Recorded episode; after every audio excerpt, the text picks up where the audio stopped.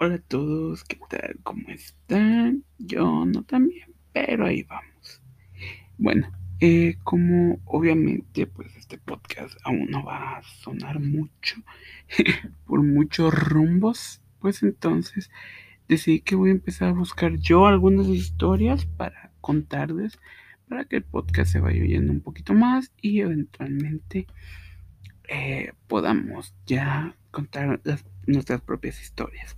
Siempre te invito a que si estás escuchando este podcast me hagas contar una historia que tengas tú de algún conocido eh, sobre pues eh, lo que tú quieras, una historia chistosa, una historia triste y pues yo por aquí la voy a leer para poder dar a conocer a los demás.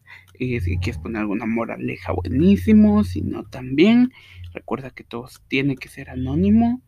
Em, y pues bueno, eh, me lo puedes dejar en mi Instagram, que estará en la, di, em, en la descripción, en la cajita de la descripción. Bueno, el día de hoy les voy a leer mi historia de cuarentena de Francisca Yasmín Pelcón, de 10 años. Así que, pues bueno, nos dice, querido diario, Hoy quise escribirte para dejar un registro. Me llamo Francisca, tengo 10 años y estoy en quinto básico. Soy una niña extrovertida, paciente y me gusta estudiar. Pero hasta la segunda semana de marzo de 2020 creía que mi vida era todo normal.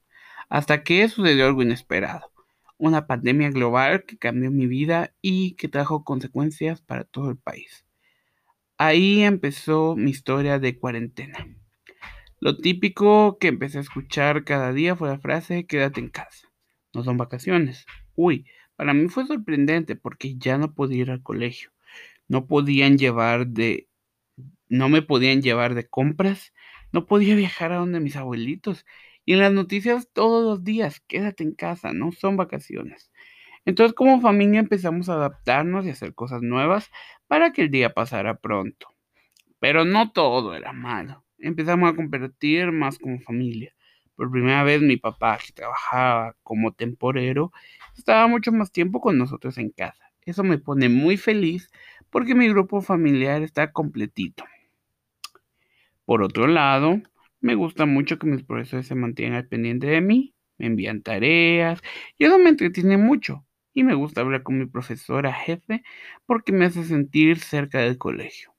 Algo que me da mucha emoción es cuando le avisan a mi mamá que pasará el furgón a repartir canastas y tareas.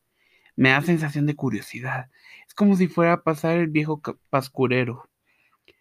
Pero ese día no era el viejito pascurero, era el conejito de Pascua que trajo ricos chocolates y cartas muy emotivas de los profesores que, cuando las leí, no sabía si reír o llorar, porque no sabía cuándo terminaría todo esto para volver a reencontrarnos.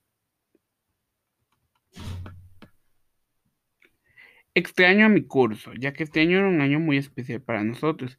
Pasábamos a segundo ciclo y nos tocaba vivir nuevas experiencias como alumnos, nuevos profesores que apenas acabábamos de conocer, pero que a pesar de todo se preocupaban por cada uno de nosotros. En lo familiar, mamá y papá tratan de apoyarme al máximo y yo se los agradezco. Tratan siempre que yo y mis hermanos estemos bien. Salen lo menos posible de casa. Mamá nos puso mucho jabón en cada espacio donde había una llave cada vez que salía a jugar con mis hermanitos, al entrar a casa, lávate las manos. Para tomar los libros, lávense las manos. Para comer de nuevo, lavarse las manos. Uy, mi mamá. Al principio no fue fácil, pero pronto fue costumbre. Cuando sale mamá de casa, usa responsablemente sus implementos. Y cuando regresa, nos podemos acercar a ella hasta que se quita todos los implementos de seguridad y se cambia de ropa. Ahí recién un abrazo. Cuando nos da las buenas noches nos dice dame un codito.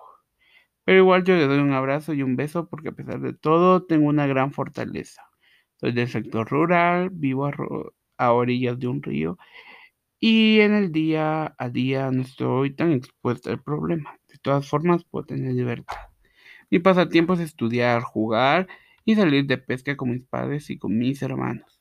Papá y mamá me hacen ver que a pesar de que esto ha sido un gran cambio, debo estar siempre agradecida de Dios por todo lo que tengo, porque hay familias que son del sector urbano y que están pasando muy mal.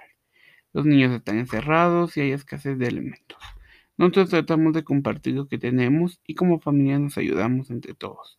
Mi gran deseo es que todo esto termine y que todos los niños sigamos siendo niños y juguemos libremente. Una bonita historia. Empezamos bien con una historia muy muy bonita, muy muy alegre. Así que, eh, pues bueno, nada, como siempre, les repito, por favor envíenme sus historias alegres, tristes y lo que sea a nuestro Instagram. Y por aquí los vamos a estar leyendo y tal vez comentando algunas. Así que pues nada, un saludo y hasta pronto.